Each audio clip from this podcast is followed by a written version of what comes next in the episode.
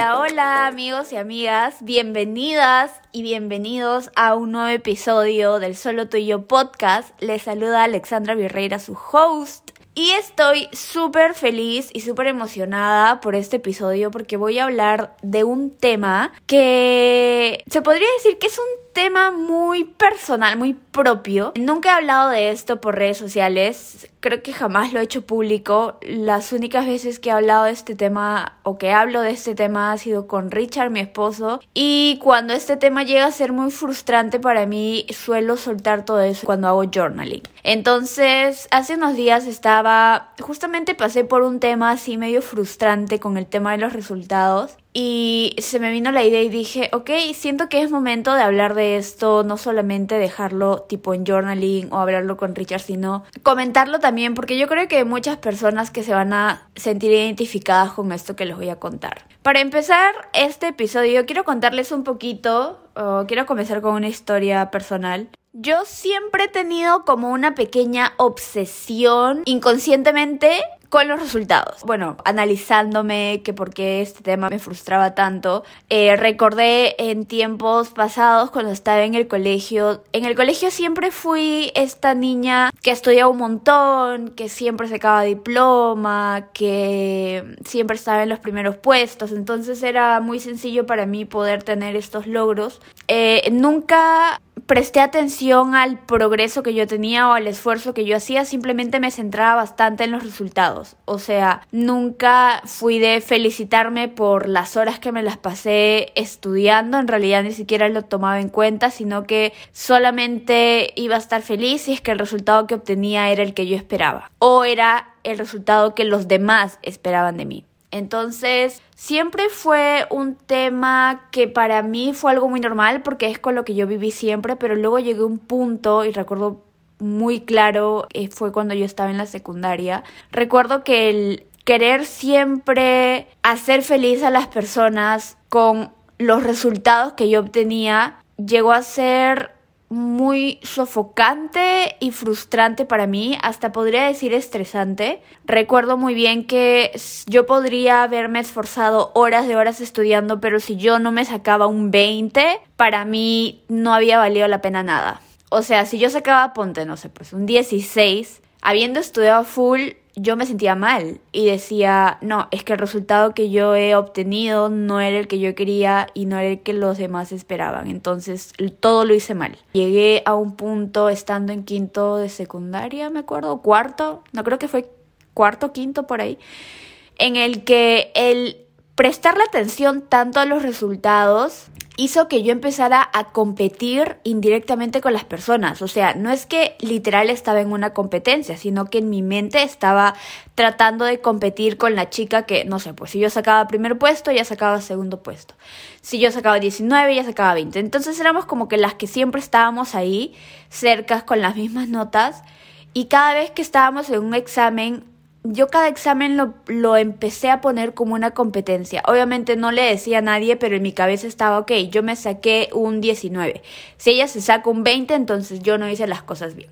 O yo no soy buena estudiante, etcétera, etcétera. Entonces empecé a identificar estas cosas, recuerdo, y llegué a un punto en el que dije, no puedo estar así, o sea, no puedo estar compitiendo en una competencia fantasma que solamente me la pongo yo porque te apuesto que ni siquiera la otra muchacha estaba consciente de que yo estaba compitiendo.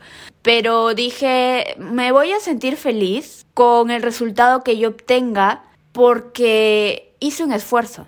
Entonces, cuando yo empecé a tener esa mentalidad, no saben la calma que tuve. O sea, todo ese estrés se me fue, todo ese estrés de cada vez dar un examen se me fue y nada más me concentré en qué era lo que yo quería. Recuerdo claramente que la meta que me puse en esa época, en esa época fue ok, voy a esforzarme a mil, me empecé a centrar más en el proceso que en el resultado. Dije, me voy a, me voy a esforzar a mil y voy a eh, estudiar tales horas y tales horas y yo sé que esto, esto que estoy haciendo, esta planeación del proceso que estoy haciendo es el máximo esfuerzo que yo puedo dar. Y si con ese máximo esfuerzo que yo puedo dar saco un 10, me voy a sentir orgullosa de mi 10, aunque el mundo me diga que un 10 es una nota mediocre. eh, me ayudó mucho el poder escuchar a mi mamá, porque mi mamá era de las personas que me decía, si te has esforzado un montón y has sacado un 12, siéntete feliz, porque te has esforzado. De repente no es una nota a, la que todos aplauden, pero a la siguiente lo vas a hacer mejor. Esa idea, esa mentalidad me ayudó bastante y dejé de competir indirectamente con las personas. Empecé a sentirme feliz por el resultado que otras personas obtenían, fuese que sea más alto que el mío fuese que sea menor. Me sentía feliz porque sabía que ellos se habían esforzado para poder obtener ese resultado al igual que yo. Entonces, desde esa época empecé a aplicar ese pensamiento en casi todos los aspectos que en esa época tenía, por ejemplo, el ámbito del estudio, el ámbito del trabajo. Cuando empecé a trabajar también era un punto que no me gustaba entrar en competencias con mis compañeros de trabajo y más si los conocía, sino empezaba a centrarme mucho en el proceso, en, el, en dar lo mejor de mí, porque yo sé que si doy lo mejor de mí, el resultado va a ser el mejor. Toda felicidad hasta ahí cuando entendí eso, todo paz y amor, Alexandra, es el estrés. Cuando llegó la pandemia, de hecho un poquito antes de la pandemia, claro, fue a inicios de 2020 ya estábamos en la pandemia, entrando a la pandemia, yo entré al mundo de redes sociales. Cuando entré al mundo de redes sociales, todo era paz y felicidad al inicio. De hecho, es algo que me gusta y me desestresa y, y lo hago y lo hago con mucho amor porque me divierte y muchas cosas así. Pero empecé a llegar a un punto en el que empecé a competir indirectamente, lo mismo que hacía en el colegio. Y hasta ese punto no me había percatado que no estaba aplicando lo que había aplicado en mis ámbitos anteriores, ¿no? En centrarme en el proceso más no en los resultados. Cuando pasó el tiempo, llegué a un punto en el que mm, creo que también el mismo ambiente de redes sociales como que es muy competitivo Muchas personas suelen centrarse bastante en la cantidad de seguidores, en la cantidad de likes y te van rankeando de acuerdo a la cantidad de seguidores que tú tienes, de acuerdo a la cantidad de likes que tú tienes y sin darte cuenta tú también entras en este mundo. Te preocupas más en el resultado de las cosas que en el proceso. Entonces, ¿qué es lo que pasa? Que a diferencia de el resultado de un examen, al resultado que tú obtienes en redes sociales, se podría decir que el resultado de un examen o de un trabajo, tú podrías tener un poquito de control porque es una reacción de algo que tú estás haciendo. Con respecto a redes sociales es un poco distinto porque el resultado no depende solamente de ti, sino depende de la perspectiva de la persona que te está viendo.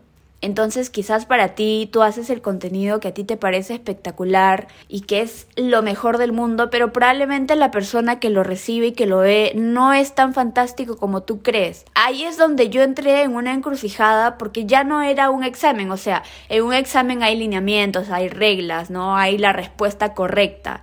Entonces si tú le atinas a la respuesta correcta y estudiaste, obviamente de cajón tienes un 20 con respecto a mi carrera, que es sistemas, si yo programo algo y me funciona, obviamente que voy a recibir felicitaciones, ¿no? Halagos, bla, bla, porque el programa funcionó. En redes sociales era totalmente distinto. El resultado, por más que te esforzaras, no lo ibas a poder controlar del todo o no, no ibas a poder, tipo, saber qué resultado podrías tener. Entonces, yo entré en esto, ¿no? En esto de que indirectamente empezar a ver quién tiene más seguidores que yo, quién tiene menos seguidores que yo, por qué razón esta persona recibe más likes que yo, más comentarios que yo, más guardados que yo, etcétera, etcétera. Y eso en realidad es un círculo vicioso que frustra y te quita energía. Para aquellas personas que crean contenido, bueno, sé que se van a identificar con estos o me van a entender. Luego llegó el punto eh, con el engagement el engagement es eh, cuánta interacción tienes con las personas que te siguen, ¿no? Cuántas personas interactúan con tu cuenta. Cuando hubo una época, bueno, de hecho hasta ahorita sigue, Instagram empezó a tener un montón de cambios y el engagement de todo el mundo empezó a bajar. Obviamente cuando eso empezó, yo no sabía que era por Instagram que el engagement de las personas y no solamente de mi cuenta estaba bajando. Entonces cuando yo me di cuenta, el impacto bien grande, fue súper grande, de tener mucho alcance en las, en, los, en las publicaciones a tener un alcance bien pobre, empecé a sentirme culpable por eso. Dije, ¿por qué las personas no están interactuando con mi contenido si es un contenido chévere, si, es, si tienen la misma línea del contenido que antes le iba bien y ahora ya no? Empecé a frustrarme bastante, de hecho voy a ser muy sincera, y luego empecé a compararme con otras cuentas y decir, ¿por qué ella le va bien y por qué a mí no me va bien? O es que a las personas ya no le gusta el contenido que estoy haciendo. Me frustré mucho, de hecho creo que entré en un bloqueo creativo tremendamente y llegué a un punto en el que ya no quise hacer más cosas, ya no quise crear contenido, ya no quise hacerlo Luego me entró un chip en el que dije, creo que porque yo no subo videos diarios es porque mi engagement bajó, entonces empecé a subir videos casi diarios, lo cual eso hizo que me estresara a full. Y empecé a subir contenido casi casi por obligación y ya no tanto por disfrute o sea, no por disfrute, por diversión. Lo grababa así, súper animada, pero al momento de entrar en esto de publicar aquello que grabé con mucha alegría, entraba en un cuadro de, ay, ahora si tiene muy poco alcance, mejor no tengo expectativas. Y como que eso de, de que Instagram te bajara el engagement tremendamente, me como que me bajó los ánimos, ya no tenía tantos ánimos de publicar porque decía, bueno, si subo un video Instagram no, no le quiere mostrar a las personas, entonces ¿para qué lo subo? Y luego con el tiempo eh, muchas cuentas empezaron a comunicar esto que era rollo de Instagram que estaba cambiando y bajando el engagement a todo el mundo y me sentí un poco mejor y dije entonces no era yo, era simplemente la plataforma. Pero luego llegué a pensar y dije ok, esto me está frustrando mucho y me está frustrando porque estoy volviendo a centrarme solo en los resultados que ni siquiera dependen de mí. Es algo que está totalmente fuera de mi control. Y volví a hacerme la pregunta que siento que cada vez que me hago esta pregunta como que me regresa el camino y me ayuda a pisar tierra y fue, ¿por qué iniciaste en redes? O sea, no fue porque te estresaba, porque si te estresaba nunca hubieras empezado acá. Y recordé mi respuesta que siempre tengo. O sea, yo empecé en redes sociales porque quería ayudar a las personas a poder eh, encontrar su mayor potencial, ser su mejor versión, vencer miedos limitantes, barreras, etcétera, cosas que yo también he superado y sé lo difícil que es estar en ese camino donde te tienes que enfrentar a bastantes miedos. Entonces, un día escribiendo en mi journal, me puse a escribir todo eso, tipo, saqué todo porque un día me levanté bien estresada y bien frustrada y dije, ya no quiero saber nada de redes sociales porque de verdad me es como que yo bien feliz creo un video y pla, Instagram o redes sociales me tira al suelo porque pues no le muestra a nadie y me hace sentir mal.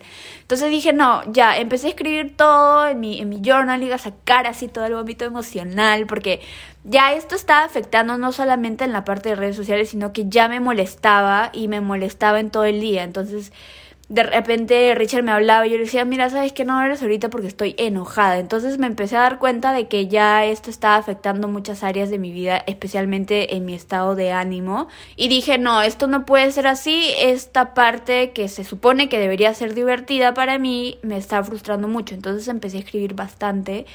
Empecé a soltar y mientras escribía empecé a entender muchísimas cosas y a darme cuenta que estaba direccionando la atención a un camino que no era. Y empecé a recordar lo que yo había aprendido en quinto año de secundaria. Y empecé a decirme a mí misma mientras e-, escribía, ok, el resultado que tú obtengas en redes es algo que no vas a poder controlar. Céntrate en el proceso, céntrate en tu meta principal que es poder ayudar. Entonces, desde ese punto hasta ahorita, me he centrado en eso. De hecho, hace poquito nada más tipo volví a entrar a este, a este modo de crisis de, los resultados y decía ya estoy harta de los resultados. Y luego en feriado largo, tengo muy tipo clavada esta fecha porque fue en feriado largo que yo había programado, bueno, desde mucho antes había programado toda la semana que iba a ser feriado largo el contenido que iba a subir porque de hecho tengo un cronograma para poder ordenarme y así poder subir tantas cosas. Y recuerdo llegar a feriado largo y decir estoy cansada. O sea, literal me siento agotada. Y en ese momento dije, no voy a subir nada. No, hoy yo no voy a subir absolutamente nada. Quiero descansar. Quiero estar fuera de la pantalla. Quiero pasar tiempo conmigo misma. Quiero, no sé, mirar el techo por una hora. y no sentirme culpable. Quiero nuevamente disfrutar, tener como que este espacio para mí, sentirme como, no sé, pues abrigadita, acurrucadita, así, en mi espacio. Y luego una parte de mí me decía, pero ya hiciste un cronograma, tienes una responsabilidad. O sea, ya te comprometiste a algo y tienes que subir y luego porque el engagement va a bajar, porque los resultados si te desapareces, bla, bla, bla. Y llegué a un punto en el que dije, no, ¿sabes qué? Mi, mi, bienestar, mi paz mental es mucho más importante que estar subiendo contenido. Al final, cada video que subo sé que le va a llegar a la persona adecuada, a la persona indicada. Y si ese video le llega solamente a tres personas que lo necesitaban, yo estoy feliz con eso. Cuando empecé a decirme estas cosas, empecé a cambiar el chip, o sea, mi cuerpo se empezó a calmar y esta vocecita de no, tienes que ser responsable, ya si hizo tu cronograma, sube el engagement bajar, si no subes videos, empezó a desaparecer. Y empecé a interiorizar esto de, ok, yo no, yo solamente puedo trabajar en aquello que tengo control, que es la creación de los videos que yo hago, el mensaje que quiero transmitir, cómo lo transmito y ya hasta ahí termina mi labor. Lo posteo y a partir de que yo lo posteo en adelante queda en las manos de Dios para que lleve ese video o justamente le llegue a la persona que lo está necesitando. Y si estas personas suelen ser 10 y ese video suele tener solo, no sé, pues 90 vistas a la comparación de las vistas que tiene otro reel, no me importa, está perfecto. Entonces, para poder entender algo y poder interiorizarlo, tienes que repetirlo en voz alta. Es algo que, que en Instagram les he recomendado bastante y se los recomiendo por acá también. Entonces, empecé a tener calma y todo el feriado largo prácticamente no subí nada y casi no aparecía en historias porque estaba aprovechando bastante el descanso que tenía, porque tenía a mi esposo en casa y queríamos dormir, disfrutar de ver películas, simplemente hacer nada y disfrutarlo. Entonces yo decía, no quiero estar pegada al teléfono porque siento que cuando tú agarras el teléfono como que entras a otro mundo, ¿no? Yo quiero disfrutar este tiempo con mi esposo en casa y lo hice así y desde ese feriado largo hasta ahorita siento una tranquilidad, no saben la tranquilidad que estoy sintiendo. Ya no me frustro al momento de subir una publicación. De hecho, cada vez que subo una publicación digo, padre, por favor, lleva este video a la persona que lo necesite. Lleva este video a las personas que necesiten escucharlo. Que, que cuando lo escuchen digan, wow, esto era lo que yo necesitaba. Por eso yo siempre agradezco muchísimo cuando alguien comenta mis publicaciones o le da like lo guardo, lo comparte, porque sé que lo hacen de corazón porque le gustó, porque en realidad ninguno de ustedes está en la obligación ni siquiera de escuchar este podcast. Y lo hacen, y lo hacen porque realmente están interesados y si lo comparten es porque realmente les gusta y eso lo agradezco bastante, porque es algo que yo también hago, yo también comparto las publicaciones que me parecen chéveres y me tocaron el corazón, comento las publicaciones de mis amigas que crean contenido porque me parece chévere lo que ellas hacen, porque es el trabajazo que ellas hacen. Entonces, siento que, que cuando las cosas nacen del corazón y cuando las acciones se hacen con amor, los resultados son espectaculares. Ahora, ¿qué es lo que pasa cuando hacemos esto? Cuando no estamos tan impacientes y preocupándonos por el resultado, todo se vuelve más orgánico y se vuelve más disfrutable. Empiezas a apreciar muchísimo el esfuerzo que tú haces y empiezas a valorarte más eso es lo que yo he visto en mí. Eh, ahorita que puedo mirar atrás, puedo ver que muchísimas veces ni siquiera me daba el crédito de las cosas que yo lograba. Ahora, bueno, ya desde un tiempo para acá, estoy siendo más consciente y quiero que sea así, quiero que siga siendo así. Y si no logro algo, está bien, o sea, como les he mencionado varias veces, el fracaso no significa que no eres bueno en algo o no significa que ya echaste a perder todo, sino encontraste una manera de cómo no funciona. Algo que me repite bastante mi terapeuta en las terapias que estoy teniendo, lo cual me han ayudado bastante, así que les recomiendo que ustedes también vayan a terapia, es esto. Grábense esto en su cerebro, amigas, tatúenselo, escríbanlo en un post-it, péguenlo en su espejo y es lo siguiente. Un fracaso en tu vida no te define como persona. Simple y sencillo. Que tú llegues tarde un día a una reunión o, a un evento no te convierte en una persona irresponsable. porque solamente es una acción, es un error de todas las buenas cosas que estás haciendo en tu vida. Que un video en redes sociales no tenga el engagement, las vistas, el resultado que tú querías, no significa que no eres buena creando contenido. Solamente una acción que para ti no fue muy buena no te define como persona. Eso quiero que lo tengas en cuenta. Cada vez que tú vayas a hacer algo, cada vez que tú estés esperando, teniendo expectativas sobre algo y ese algo no resultó como tú querías, por favor no te destruyas. Ni siquiera pienses que no lo hiciste bien, sino abraza todo el proceso que has tenido, todo el esfuerzo que has hecho y felicítate por eso. De verdad que a veces somos tan duros con nosotros mismos y más cuando en este mundo siempre se nos ha enseñado a competir, porque indirectamente todo es una competencia, el mejor de la clase, el puesto número uno, el mejor del trabajo, el empleado del mes, bla, bla, bla.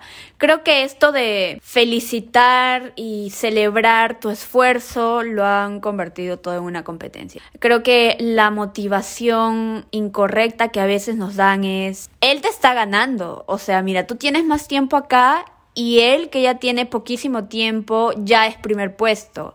O aquella persona que inició su, su cuenta hace poco ya tiene, no sé, pues 50 mil seguidores y tú que estás hace 5 años acá apenas tienes mil. Entonces, como que muchas veces indirectamente las personas empiezan a ponerte en modo competencia, como que tu modo competencia lo encienden, entonces no es raro que nosotros compitamos indirectamente con las personas y entremos a compararnos bastante. Este tema de la comparación lo voy a tocar en otro episodio, pero mucho tiene que ver la competencia con la comparación. Lo que nosotros no sabemos es que detrás de un resultado que para nosotros es espectacular, hay un esfuerzo bien grande. Por eso, cada persona tiene su tiempo para avanzar, cada persona tiene un tiempo específico para lograr algo. Compararnos con otras personas, comparar nuestros resultados con el de otro, lo que vamos a lograr es frustrarnos, entristecernos, deprimirnos, entrar en bloqueos creativos que no nos va a ayudar en lo absoluto. Así que el consejo que te quiero dar es que abraces cada paso que estés dando. Si estás haciendo las cosas lo mejor que puedes, entonces está bien. No necesitas sobreexigirte para poder considerar que estás haciendo las cosas bien. Algo que quiero dejar en claro, y esto es muy importante, cuando nosotros entendemos este punto que les acabo de tocar, es que puede que hoy entiendas esto, pero puede que mañana se te olvide, como a mí me pasó. Yo entendí esta lección en quinto año de secundaria y lo apliqué en todas las áreas de mi vida hasta que llegué a una área completamente nueva que fue entrar al mundo de las redes sociales y nunca se me cruzó por la cabeza aplicar lo mismo en esta área porque como era una área nueva no tenía idea a lo que me iba a enfrentar. Una vez que tú entiendas esto, no creas que vas a estar así por siempre, probablemente regreses a lo de antes y cuando te des cuenta vas a nuevamente volver y a captar este concepto. Así que te dejo este podcast o este episodio para que puedas escucharlo cada vez que lo necesites, cada vez que sientas que te estás comparando, cada vez que sientas que te estás frustrando porque los resultados que obtienes no son los esperados. Escucha este episodio y recuerda que los resultados que siempre has esperado van a llegar. Eso sí, van a llegar, pero vas a tener mucha paciencia. La paciencia es el punto clave acá. Las cosas maravillosas siempre toman tiempo. Requieren experiencia, requieren tiempo, requieren perseverancia, constancia. Y todas estas cosas las vas a tener que cultivar en el camino y en el proceso. Eso sí, créanme, yo estoy aprendiendo mucho con respecto a la paciencia desde que entré a redes sociales y es algo que yo agradezco muchísimo porque siento que de otra manera no sé cómo hubiera desarrollado la paciencia y en parte siento también que mi Padre Celestial me pone estas pruebas para poder desarrollar la paciencia y no tirar la toalla tan rápido porque no veo resultados. No sé si son como yo, pero yo como soy una persona muy impaciente, cuando no veo resultados rápidos, tiro la toalla bien rápido. Esto me pasa también con el tema de mi cabello. Cuando me compro una crema de peinar y no veo que me funciona a los dos o tres usos, la quiero tirar. Entonces, bueno, ahí Richard es donde entra y me dice, ¿por qué te has comprado esa crema si la vas a tirar? Acábatela. Entonces la tengo que acabar. Y luego por hacer eso, o sea, por seguir usándola me he dado cuenta que los resultados llegan. Entonces, no siempre los resultados que tú quieres van a llegar rápido. Puede que a otra persona les pase, claro que sí. Pero recuerda que tú tienes tu propio camino y tu propio tiempo. Entonces a ti te va a llegar en el momento exacto porque ningún esfuerzo es en vano. De hecho, todos los esfuerzos se acumulan. Todo el trabajo que hemos hecho durante tanto tiempo se acumulan. Y siempre hay un punto exacto el que hace la diferencia, como la gota que derramó el agua del vaso lo mismo.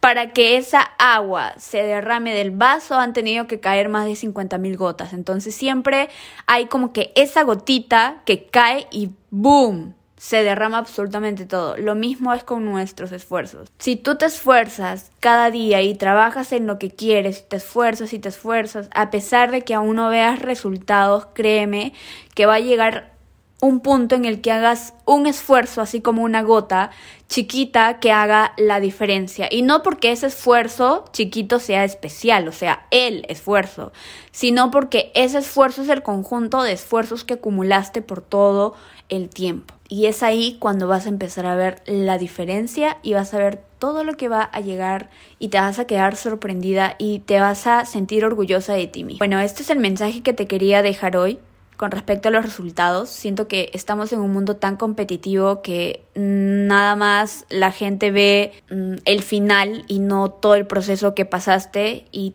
y por eso muchas veces lo solemos ver tan, tan fácil y tan sencillo el éxito que alguien ha tenido y no nos ponemos a pensar todo lo que tuvo que pasar y todas las caídas, fracasos, desánimos, depresión que tuvo que pasar esa persona para lograr el éxito que tiene ahora. Entonces, siento que hablar de esto es muy importante porque nadie tiene el éxito de la noche a la mañana. O sea, nadie crea una empresa hoy y mañana es exitosa.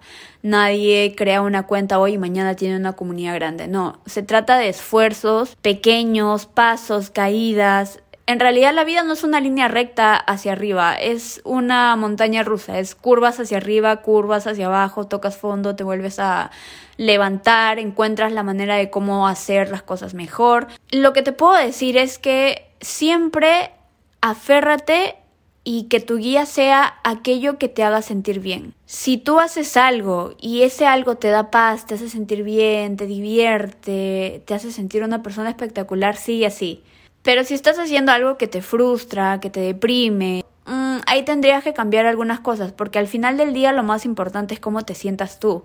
Lo único que te vas a llevar de esta vida son tus recuerdos. Y cómo se sienta eso cuando lo recuerdes. A mí me gusta pensar muchísimo en esto y decir, o sea, cuando yo sea viejita, o que pasen algunos años y recuerden mis épocas creando contenido. No quiero recordar esas épocas como épocas estresantes que me sacaban de quicio, que me deprimían, que me tenían desesperada por el tema de los likes y comentarios, etcétera.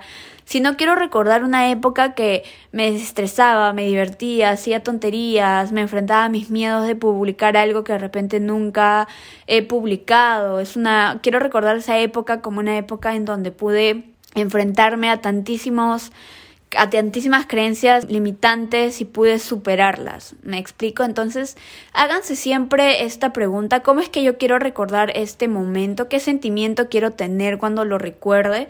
Y que esa sea su guía, o sea, hagan cosas realmente que les sumen, pero que también las disfruten, porque no hay mejor cosa que podamos hacer en esta vida que usar nuestro tiempo para hacer cosas que realmente disfrutamos y que nos enseñen y nos sumen y nos hagan crecer.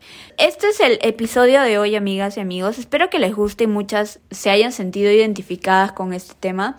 Es algo que nunca he compartido y me alegra compartirlo ahora porque a veces recibo mensajes que me dicen, Ale, lo haces ver todo tan fácil, o cómo es que creciste tanto en tan poco tiempo. Cuando digo que empecé en el 2020, llevan dos años, entonces me dicen, ¿cómo es que has crecido tanto? yo digo, bueno, de verdad que ha sido como un, un proceso largo. De verdad es que yo lo he visto como largo, donde he caído, me he levantado, me he deprimido, me he frustrado, he querido tirar el celular y ya no saber nada, y luego recordar mi gran meta y lo que realmente me hace eh, escribir, grabar videos, etcétera, programar y todo esto. Entonces, sí es un trabajo detrás, pero hay una motivación que me hace, que me da esta felicidad de poder hacerlo con mucho amor. Más que una obligación, siento que es un deseo que yo tengo, una pasión eh, que me hace poder disfrutar todo esto. Entonces, bueno, eso amigas, cuando quieran preguntar algo sobre el éxito de alguien, pregúntale por el proceso, no tanto por el éxito, y vas a ver con todo lo que te vas a encontrar y te vas a dar cuenta que no es tan diferente a lo que estás pasando ahora si es que estás en ese proceso de querer algo grande en tu vida. Espero que les haya gustado este episodio. Uh, coméntenme, ya saben que a mí me encanta recibir sus mensajes, así que voy a estar esperando con ansias los mensajes después de publicar este episodio y quiero decirte que como última cosita antes de cerrar el podcast, que lo estás haciendo bien. En serio, lo estás haciendo bien. Siéntete orgullosa por lo que estás haciendo. Siéntete orgullosa de cada esfuerzo que estás haciendo. Recuerda que estás armando tu propia escalera hacia el cielo, entonces lo estás haciendo bien. Este mensaje es el que te quiero dejar. Como último, les voy a pedir para poder cerrar el podcast, ya saben, que me dejen un emoticón. Vamos a ver qué emoticón vamos a poner esto. Ok, quiero que me dejen el emoticón de un agricultor. Si se van a los emoticones y van al buscador, nada más escriben agricultor y van a aparecer ahí un hombre y una mujer con una zanahoria así y con su vestimenta del campo. Entonces, este emoticón me lo dejan, el emoticón del agricultor. En mi última publicación, ya saben, sea post o reel, la última publicación que vean ahí, me dejan al agricultor. Y este va a ser el símbolo y el mensaje del trabajo y el esfuerzo en el proceso, porque un agricultor, amigas, no saben todo el chambón que hacen para que puedan sacar el resultado que vendrían a ser las verduras y las frutas. Ellos son un ejemplo perfecto de lo que es trabajar y enfocarse en el proceso y preocuparse por cada puntito del proceso para tener un gran resultado como son los vegetales que tenemos en la mesa. Las quiero bastante, ya saben, voy a estar esperando sus mensajes. Cuéntenme sus experiencias, si se han sentido igual que yo. No creo ser la única, así que eso, gracias por estar acá y nos vemos en el siguiente episodio. Las quiero. Bye.